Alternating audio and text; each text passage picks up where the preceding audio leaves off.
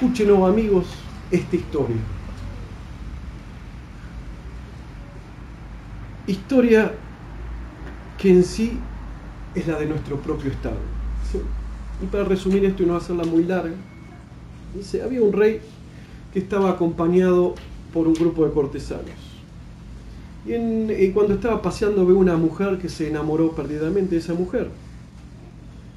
Y quiso que la trajeran al palacio. Cuando trajeron a la mujer al palacio, la mujer cayó enferma.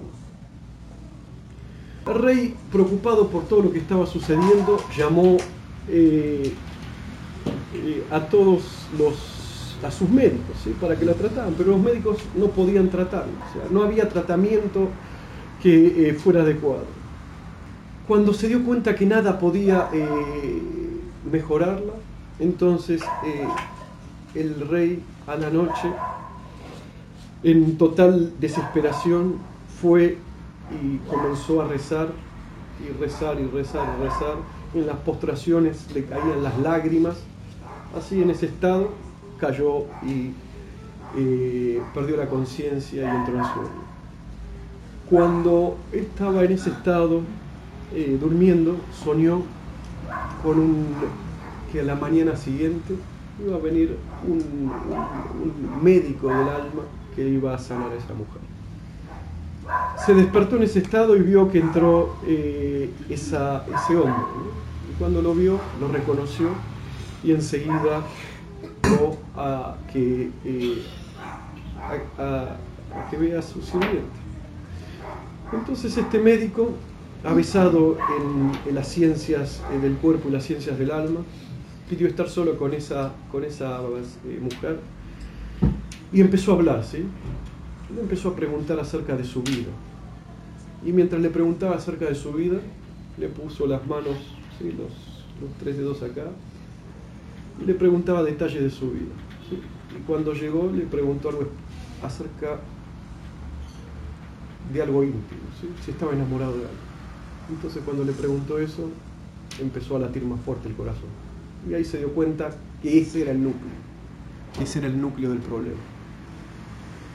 Hasta que finalmente le contó que estaba enamorada de un joyero que vivía en Samarcanda. Para hacer la historia corta, el rey mandó a llamar a ese joyero, lo trajeron, lo hicieron vivir en el palacio, vivieron una historia de amor, pero el médico del alma y del cuerpo no se fue. Después de un tiempo, agarró y le empezó a dar a ese hombre una, preparó una medicación y le empezó a dar esa medicación. Y el joyero de pronto se empezó a sentir enfermo. Se le empezó a caer los pelos, se le empezó eh, la cara a transformar, hasta que estaba eh, totalmente eh, feo. Y de golpe la mujer dejó de sentir amor por él. Y es así como curó a la sirvienta y permitió que esté con el rey. ¿Cuáles son las historias? que porque hay sutilezas dentro de todo esto. ¿sí? El rey, ¿qué representa? Es el ruj, el corazón, el buscador. Es la realidad interna de cada uno de nosotros. Los cortesanos del rey, los que lo acompañaron, ¿sí? representan los diversos, los distintos estados de amor. La sirvienta, ¿sí? el rey es Arruj, la sirvienta es el calvo, el corazón. El médico, ¿sí? avesado en las, en la, en las ciencias de la, eh, sanación eh, del, alma y del cuerpo es el sheikh. El joyero, ¿sí? que le gusta hacer joyas, es el naf. Los médicos de la corte son la razón, el intelecto. ¿Sí? El jarabe es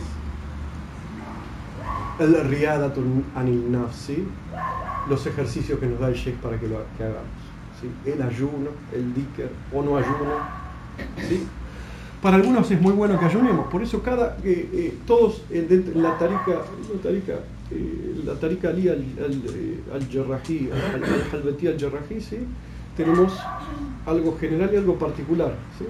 El sheikh te puede decir, para vos es mejor que estudies, tenés que estudiar, tenés que hacer eso, entonces es mejor para vos eso que el ayuno.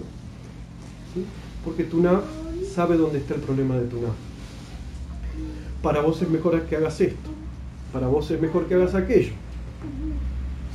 Entonces, de eso se trata. El espíritu viaja al mundo de la unidad, de la unidad, ¿sí?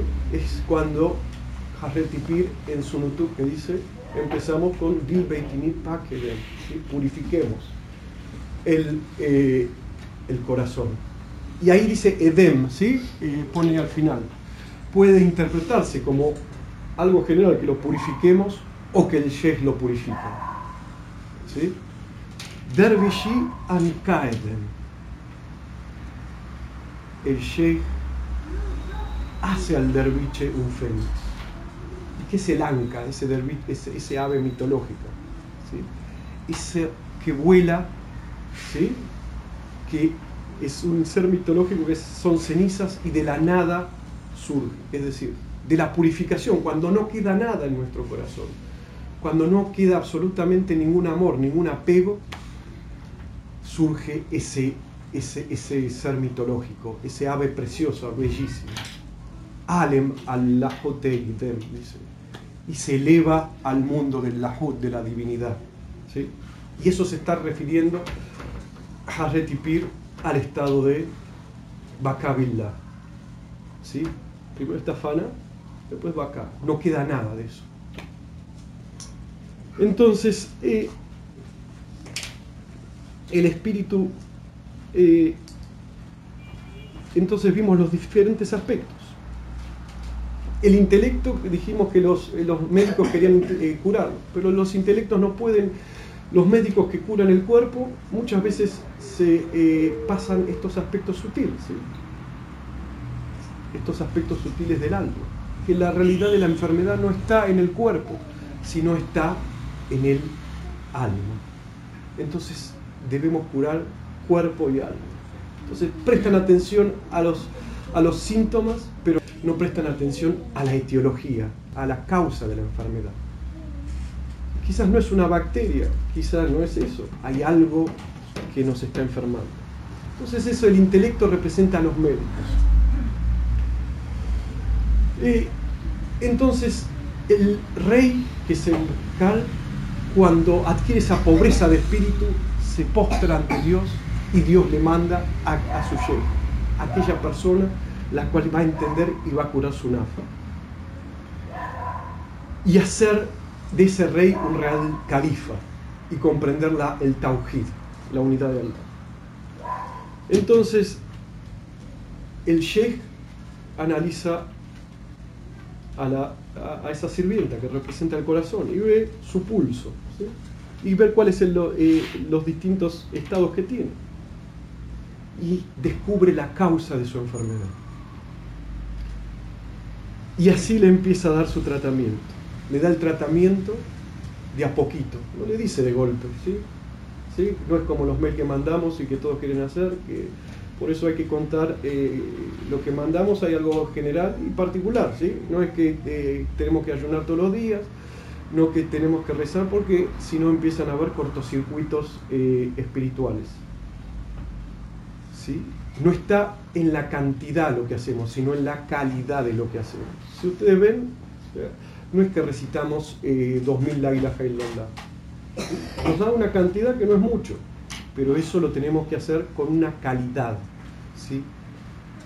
Con una calidad. No es todo el día así como una autónoma la la no. Entonces, el maestro, el sheikh, de a poquito lo va introduciendo y va limpiando a la pasión, ¿sí? va limpiando al naf. Sabe lo que cada sal y cada derviche necesita. Hay algo general y algo particular. Para algunos es bueno para el ayuno en tal cantidad, para otros es esto, para otros tiene que hacer esto.